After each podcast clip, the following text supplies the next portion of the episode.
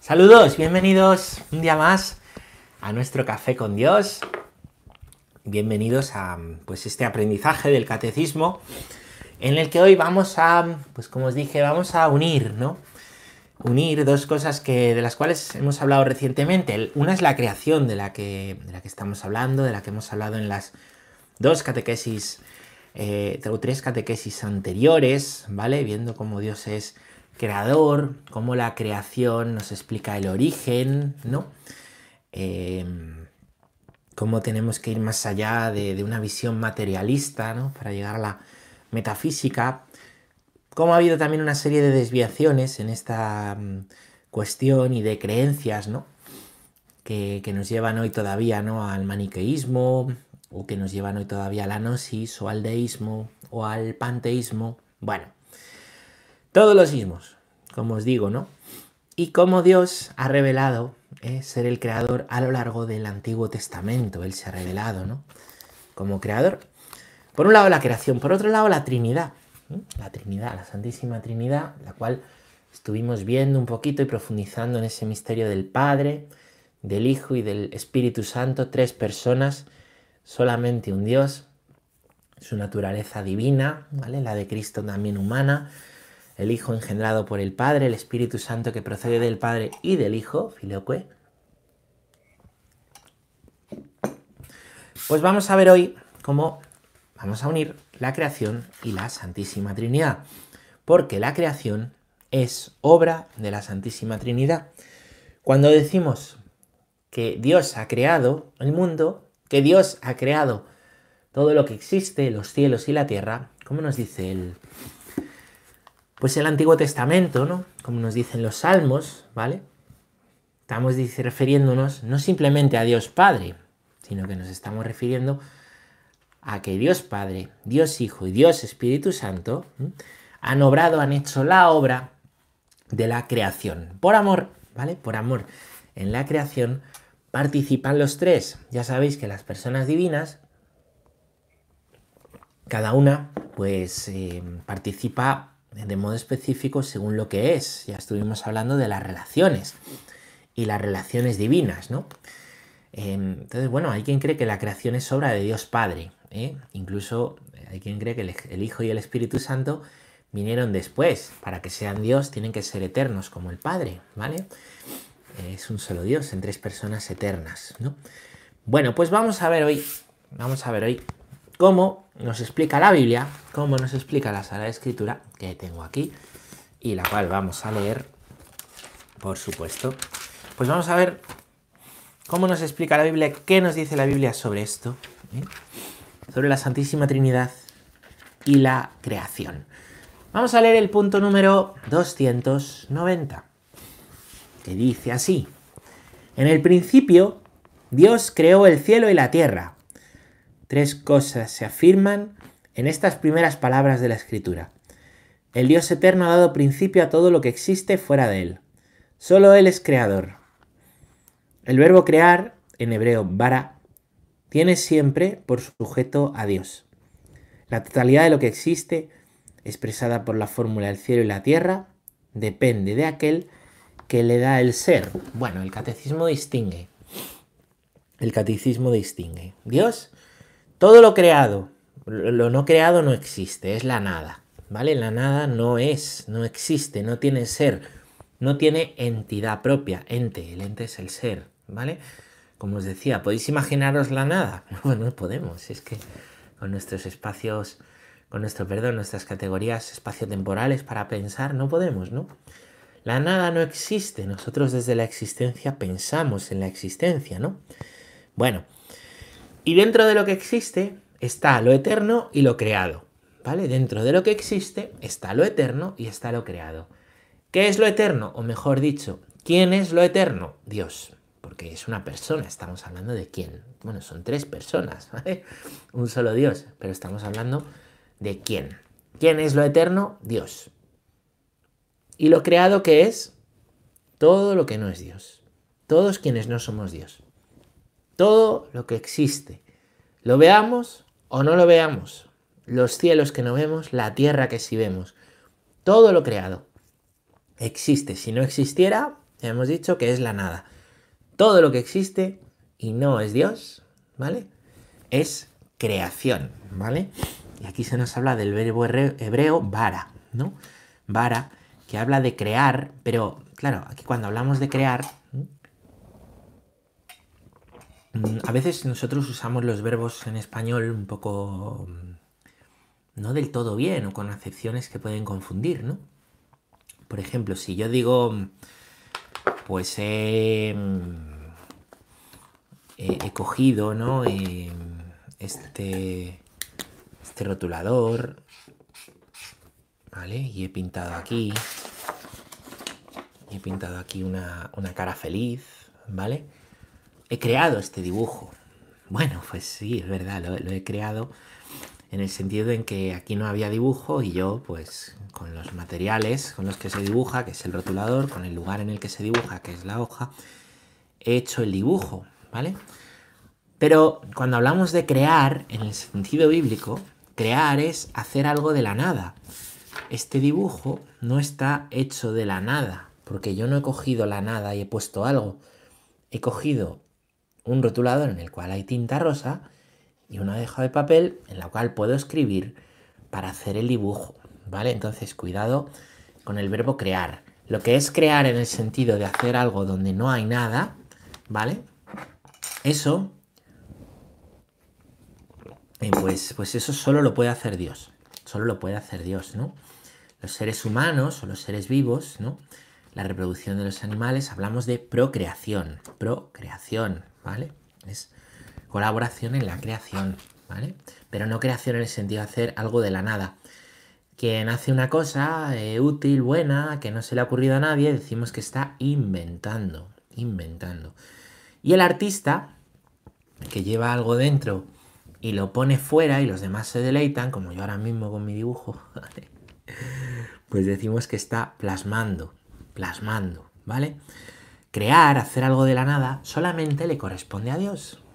Solamente es Dios el que, el que puede hacerse, ¿no? Entonces, en el principio, así empieza la palabra de Dios, creó Dios el cielo y la tierra. Con eso ya nos está diciendo que creó Dios todo lo que existe.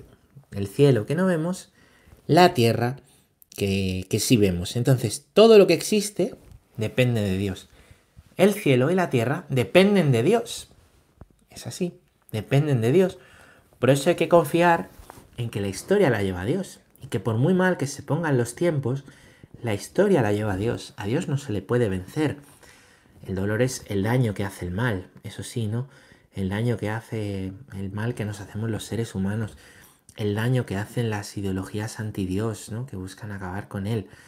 Eso es un daño que arrasa y hace daño a muchísimas personas. Pero no olvidemos, no olvidemos aunque por ese dolor podemos eh, sufrir, ¿vale? Tenemos la certeza de que eh, es Dios al final, ¿no? Porque todo depende de Él, ¿no? Quien en este permitir el mal vence y tiene la última palabra sobre la historia, sobre la historia de los hombres y sobre tu historia personal, ¿vale? Bueno, bueno, bueno, pues vamos a, mm, vamos a leer otro punto, vamos a leer el punto número 291, que dice así, en el principio existía el verbo, y el verbo era Dios, y el verbo, no, perdón, y el verbo era Dios, salta. Todo fue hecho por Él, sin Él nada ha sido hecho. El Nuevo Testamento revela que Dios creó todo por el verbo eterno, su Hijo amado. En Él fueron creadas todas las cosas, los cielos y en la tierra. Todo fue creado por Él y para Él. Él existe con anterioridad a todo, y todo en Él, todo tiene en Él su consistencia. La fe de la Iglesia afirma también la acción creadora del Espíritu Santo. Él es el dador de vida, el Espíritu creador, Beni Creator Spiritus. La fuente de todo bien. Bueno. Pues ya veis, ¿no? el inicio de Génesis nos dice que en el principio Dios creó el cielo y la tierra. Y el Evangelio de Juan, esto es algo que, pues, que he contado muchas veces, que contamos muchas veces, se revela un poquito más. Se revela un poquito más de la creación. Y va a comenzar San Juan su evangelio diciendo, en el principio, empieza igual, ¿eh? existía la palabra, el verbo. La palabra estaba junto a Dios, la palabra era Dios, el verbo era Dios. Ella estaba en el principio junto a Dios, o sea que la palabra, el verbo, no es creado, no es creado, ¿vale? Por Dios. Engendrado, no creado, ¿os acordáis? ¿Vale? Todo se hizo por ella y sin ella no se hizo nada. ¿Vale? Todo se hizo por el verbo, por la palabra. Lo que se hizo en ella era la vida. Y la vida era la luz de los hombres. Y la luz brilla en las tinieblas. Y las tinieblas no la vencieron. Y bueno, si, si damos un salto al versículo 14.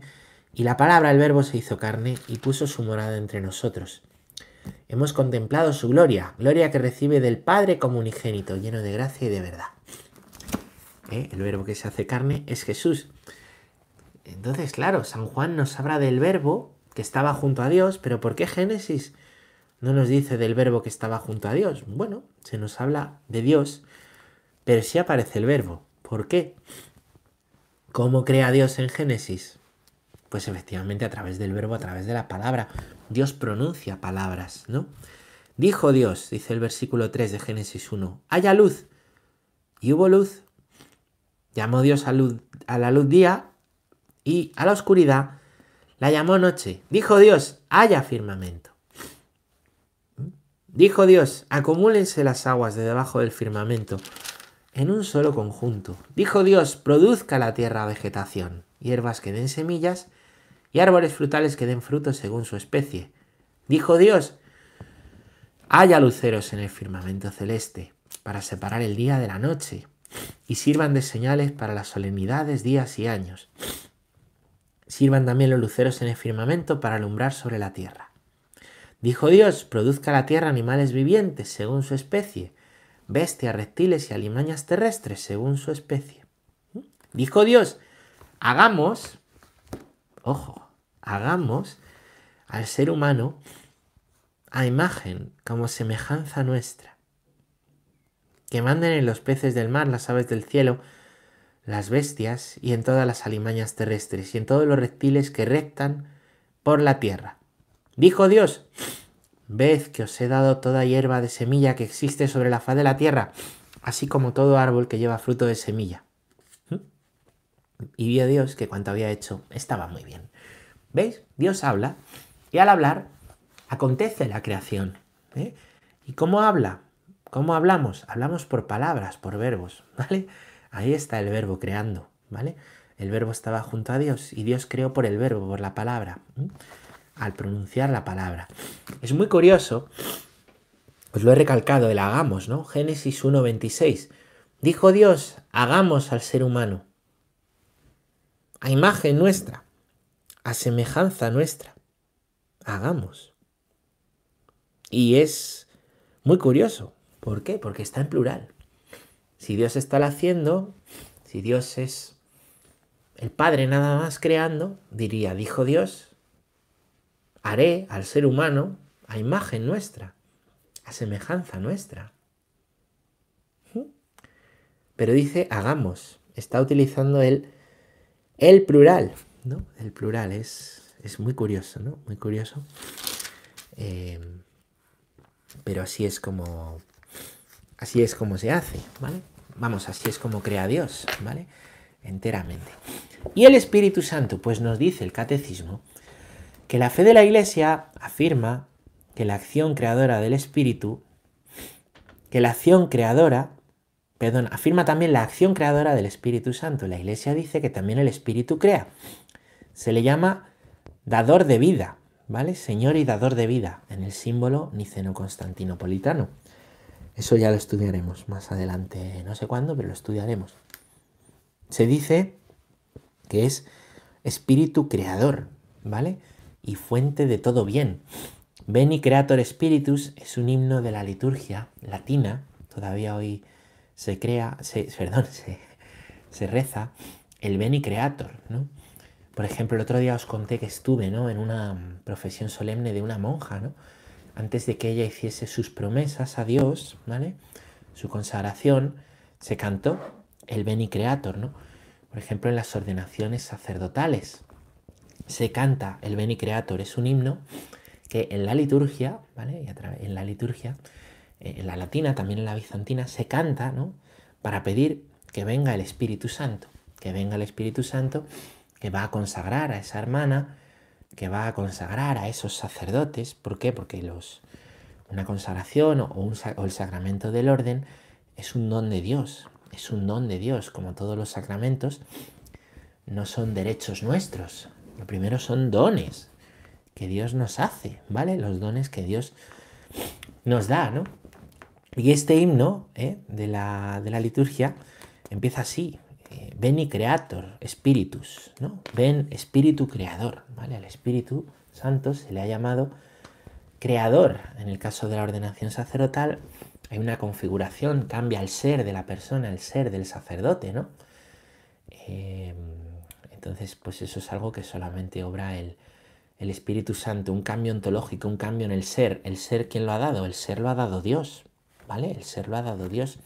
De manera que eh, pues solamente Dios puede, ¿no? Algo creado, cambiarlo. Por eso se pide al Espíritu Santo Creador que venga, ¿no? También se invoca al Espíritu Santo, ¿no? Sobre el, agua del bautismo que vamos a derramar, ¿no? Y el sacramento del bautismo es indeleble, no se borra, ¿no? Ese Espíritu Santo recibido, del cual somos templo y morada, dice San Pablo, es para siempre, ¿no? Bueno, pues esto es lo que cree la Iglesia, pero claro, esto tiene algún fundamento, tiene algún fundamento de dónde está el Espíritu Santo en los relatos de la creación. Digo los relatos porque la creación está relatada dos veces en el libro del Génesis. ¿eh? Sabréis esto si habéis seguido las catequesis sobre el amor humano y la afectividad. ¿no? Hay un relato em, que está en Génesis 1 y hay un relato que está en, en Génesis 2. Y mirad qué bello aquí lo que, lo que dice, ¿no? El segundo relato de la el segundo relato de la creación.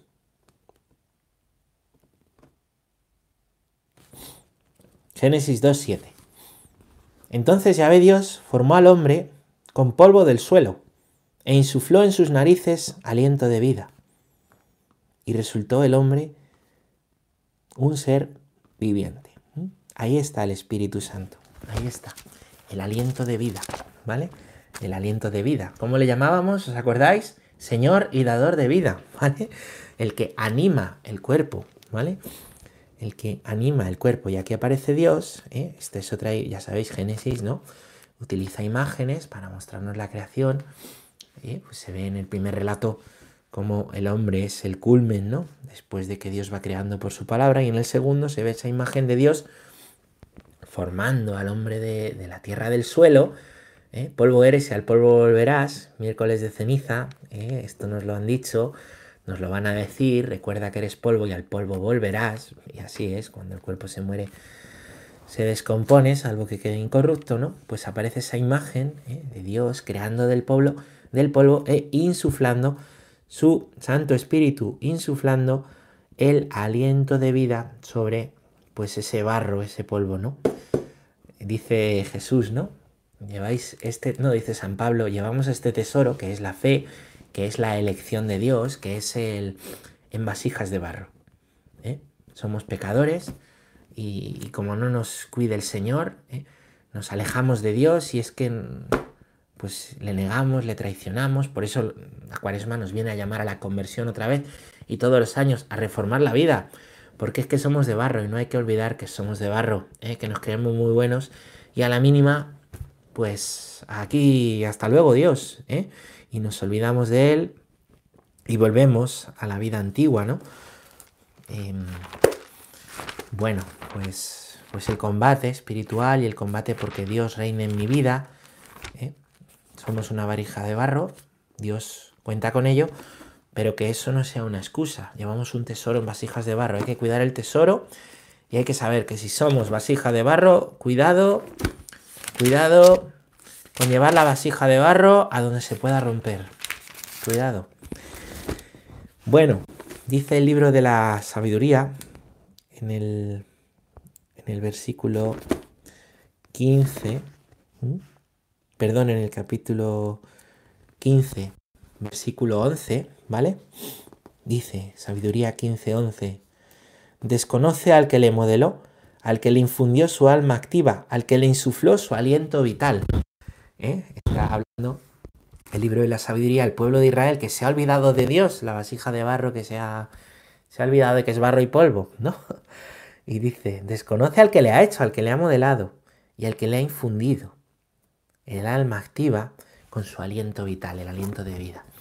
El Espíritu Santo, ¿no? Como veis, pues también está, también aparece en la creación, ¿eh?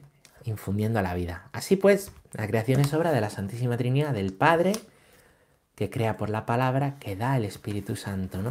Para dar vida. Ya os acordáis, el otro día os recomendaba la encíclica de, eh, Juan Pablo II, ¿vale? Sobre el Espíritu Santo, Dominum et vivificandem. Significa ¿eh? el Señor y el vivificador, el Señor y el que da vida. ¿Vale? Ese es el Espíritu Santo. Señor porque es Dios y dar vida porque es lo que hace en la creación el Espíritu Santo. Vamos a leer el punto 292, el último punto que, que vamos a leer hoy, que dice así. La acción creadora del Hijo y del Espíritu, insinuada en el Antiguo Testamento, revelada en la Nueva Alianza, inseparablemente una con la del Padre, es claramente afirmada por la regla de fe de la Iglesia. Solo existe un Dios, es el Padre, es Dios, es el Creador, es el Autor, es el Ordenador. Ha hecho todas las cosas por sí mismo, es decir, por su verbo y por su sabiduría, por el Hijo y el Espíritu, que son como sus manos. La creación es obra común de la Santísima Trinidad. Bueno, esto vamos a irlo desgranando. Em, ya veis, la acción creadora del Hijo y del Espíritu aparece insinuada en el Antiguo Testamento. Ya os he explicado cómo aparece insinuada, ¿vale? Aparece Dios pronunciando la palabra, Dios insuflando el aliento de vida, ¿vale? La palabra, Jesús, el aliento de vida, el Espíritu Santo, ¿vale? En la nueva alianza, en el Nuevo Testamento, lo que se nos ha revelado es que Padre, Hijo y Espíritu Santo son inseparables. Eso ya lo hemos estudiado el Padre, el Hijo, el Espíritu Santo, son inseparables el uno del otro. De manera que todos los misterios, ¿eh? los misterios, eh, pues en todos los misterios participa la Santísima Trinidad. Por tanto, ¿eh? también, ¿no? aunque cada uno tiene su misión específica, ¿no? Cristo nos ha redimido, pero, pero en esa redención participa el Espíritu Santo, participa el Padre, ¿no? En todo misterio participa la, la Trinidad pues en el misterio de la creación también es la Trinidad entera la que participa. Cristo ha venido a mostrarnos cómo el Padre, el Hijo y el Espíritu Santo son inseparables, ¿no? Son inseparables y, así lo ha mostrado, ¿no? Una y otra vez aparece Jesús invocando al Padre, aparece Jesús hablándonos y hablando de, de del Espíritu Santo, ¿no? Bueno, una y otra vez.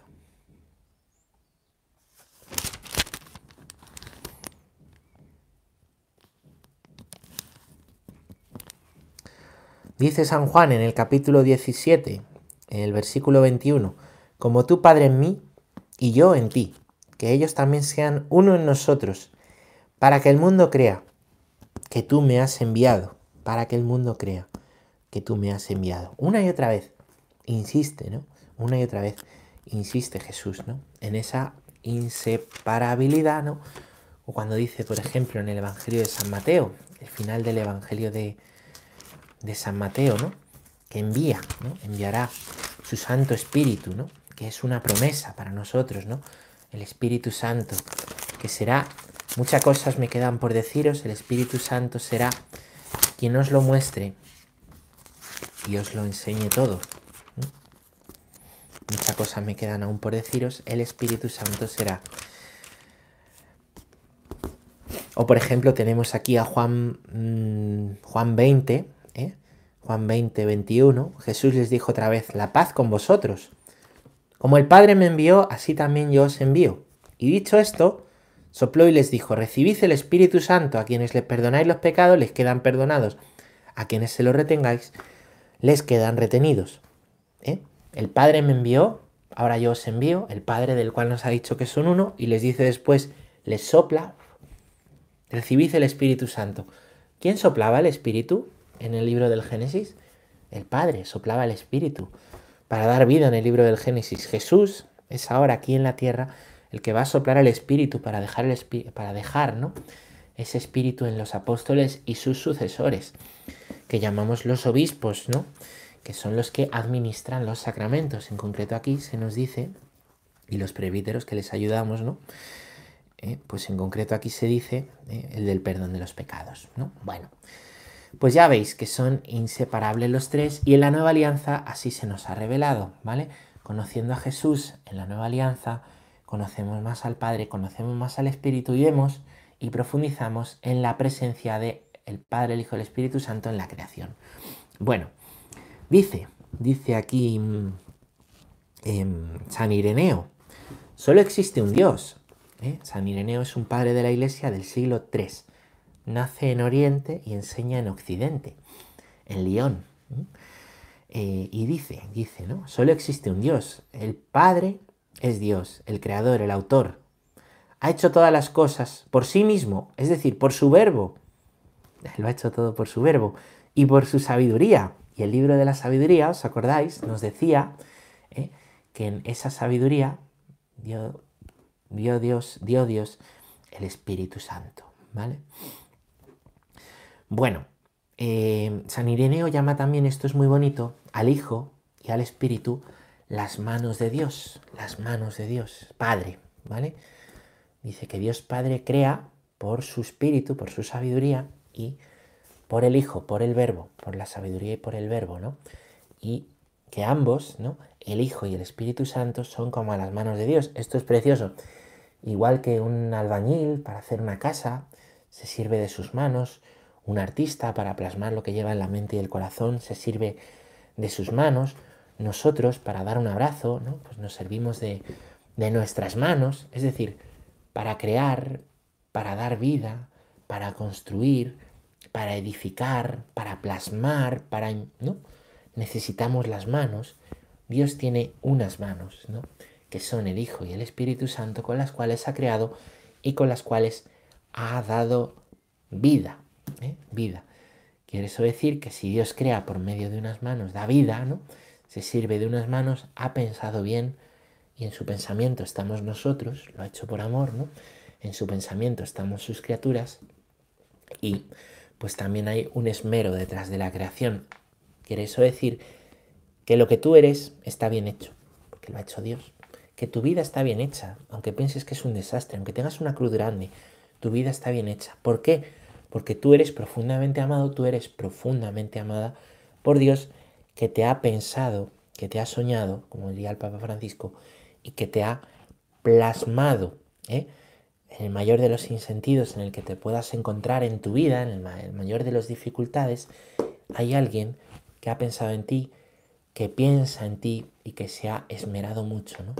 Para insuflarte, ¿no? Ese alma que anima tu cuerpo y ¿eh? para darte esa vida en descubrir quién te ha dado esa vida, en descubrir qué quiere de ti quien te ha dado esa vida, en descubrir que todo sucede para bien, lo bueno y lo malo, ¿eh? porque la cruz, Jesús, el Señor le ha dado la vuelta a la cruz de manera que Dios puede sacar de lo malo un bien para ti, y la, cruz, el sufrimiento, se ha convertido en una escalera al cielo, ¿eh? porque Dios se sirve de todo para bien, hasta de lo que, de lo que nos hace sufrir, ¿no?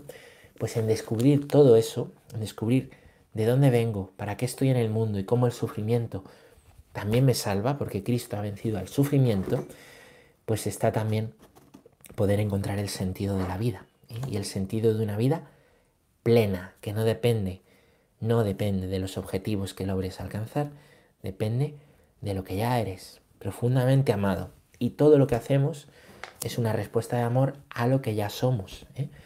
Por eso hay que profundizar en el misterio de saberse amados por Dios para poder nosotros darnos, entregarnos y construir nuestra vida, ¿eh?